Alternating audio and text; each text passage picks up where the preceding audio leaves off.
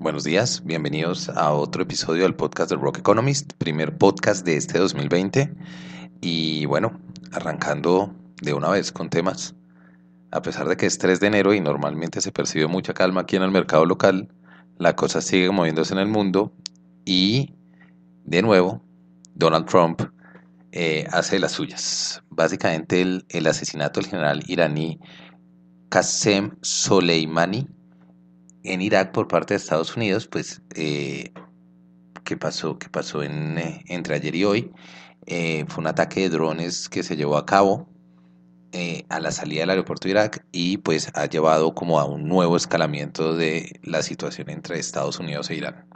Entonces digamos que la idea es que empecemos a ver un poquito cuáles son los impactos que tiene esto y pues empezamos otra vez a aumentar un poquito el nivel de riesgo específicamente asociado al petróleo eh, ya que todos los efectos en, Medio Oriente, digamos, hay un, siempre Medio Oriente tiene un juego político muy, muy importante de diferentes países, entre ellos Estados Unidos y Rusia, tratando de tener una influencia mayor en la región.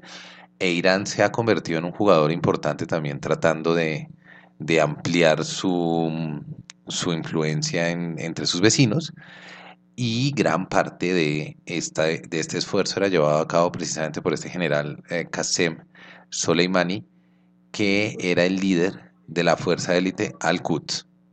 Esto, pues, eh, ¿qué quiere decir esto? Quiere decir que esta fuerza llevaba a cabo operaciones en Medio Oriente y en diferentes países, como en Siria, como en Irak, apoyaban diferentes eh, organizaciones, diferentes, digamos, eh, grupos militares, organizaciones militares fuera de las fronteras de Irán, todo ese tipo de cosas. Entonces, pues era una persona que venía desde hace muchísimos años empujando como ese tipo de, fuerza y de aumento de la influencia iraní. Entonces, digamos que esta es la figura que está detrás.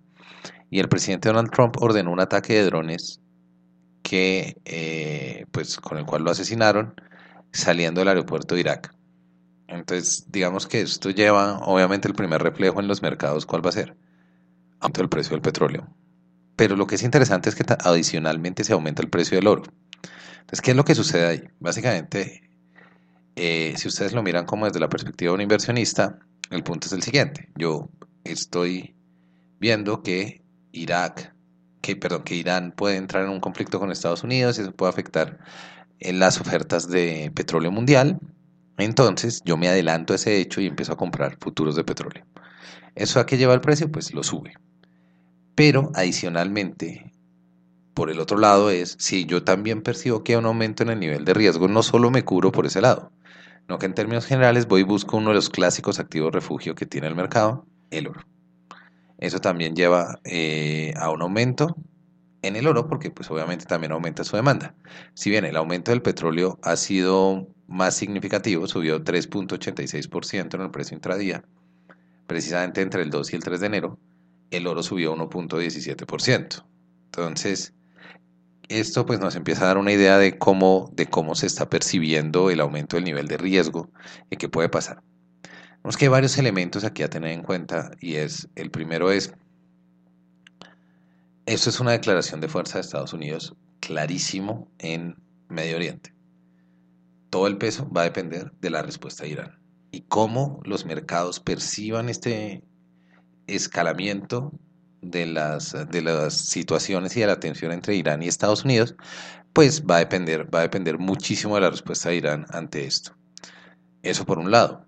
Por el otro, tenemos todo el aspecto local en Estados Unidos que sigue dividiendo esto el Congreso y eh, pues obviamente los republicanos alaban esta decisión mientras Nancy Pelosi, en cabeza de todos los demócratas, eh, le parece que es un escalamiento peligroso la situación. Recuerden que esto estamos en un contexto de juicio político, de, posible, perdón, de próximo juicio político presidente Trump. Adicionalmente, contexto también de reelección este año, o sea, pues de campaña reelectoral este año, lo que hace que todas estas jugadas cada decisión que toma el presidente Trump hay que verla a la luz de la carrera electoral.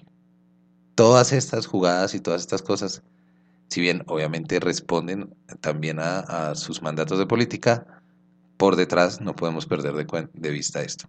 Entonces, Esto también podría tener un impacto en el mercado local, eventualmente, si sigue manteniéndose esta tendencia, si sigue habiendo una fuerza importante del petróleo y si no tenemos como más ruido en otros, en otros conceptos de riesgo internacional, porque pues digamos que por los otros lados ha estado como bien calmada la cosa con el Brexit y con el, y con los, um, con el acuerdo comercial fase 1 entre China y Estados Unidos.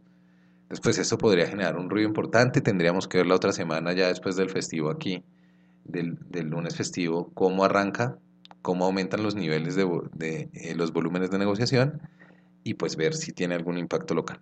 Entonces, pues dos cosas para ver próxima semana. Respues, posibles respuestas de Irán ante, ante el ataque de Estados Unidos.